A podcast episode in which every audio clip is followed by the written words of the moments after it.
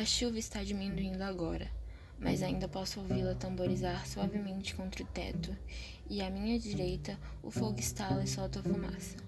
Por cima disso, há o som da minha própria respiração, um pouco mais rápida do que antes, e ouço Miles suspirar enquanto nós dois só continuamos a olhar para nossas mãos, um pequeno espaço entre elas.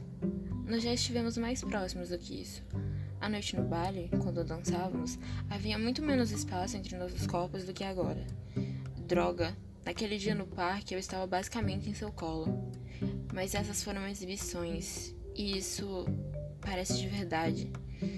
A mão dele se aproxima só um pouco, seu dedo mindinho roçando no meu, um toque minúsculo que faz faíscas correrem por todo o meu corpo. Respirando fundo, faz um movimento para aproximar minha mão.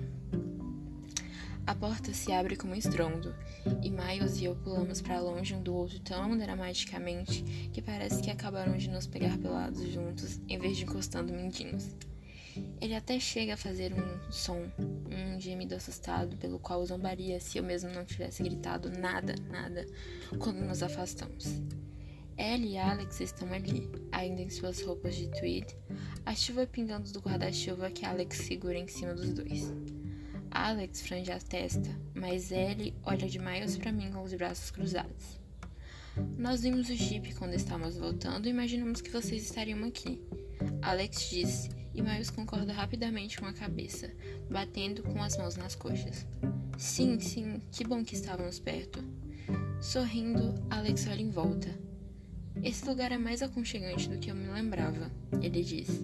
E belo trabalho com fogo.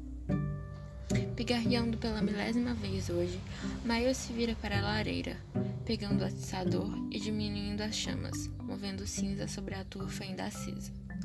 Quando o fogo morre, leva junto o feitiço que esse lugar colocou sobre mim, e eu me aproximo de ele, tirando os últimos minutos da minha cabeça. Vocês nos salvaram, digo a ela com uma voz alegre, e seus olhos se espreitam só um pouquinho. Salvamos ou interrompemos? Ela pergunta em voz baixa e eu reviro os olhos, pegando minha jaqueta molhada e passando por ela na direção da Land Rover de Alex, que ainda bem tem um teto.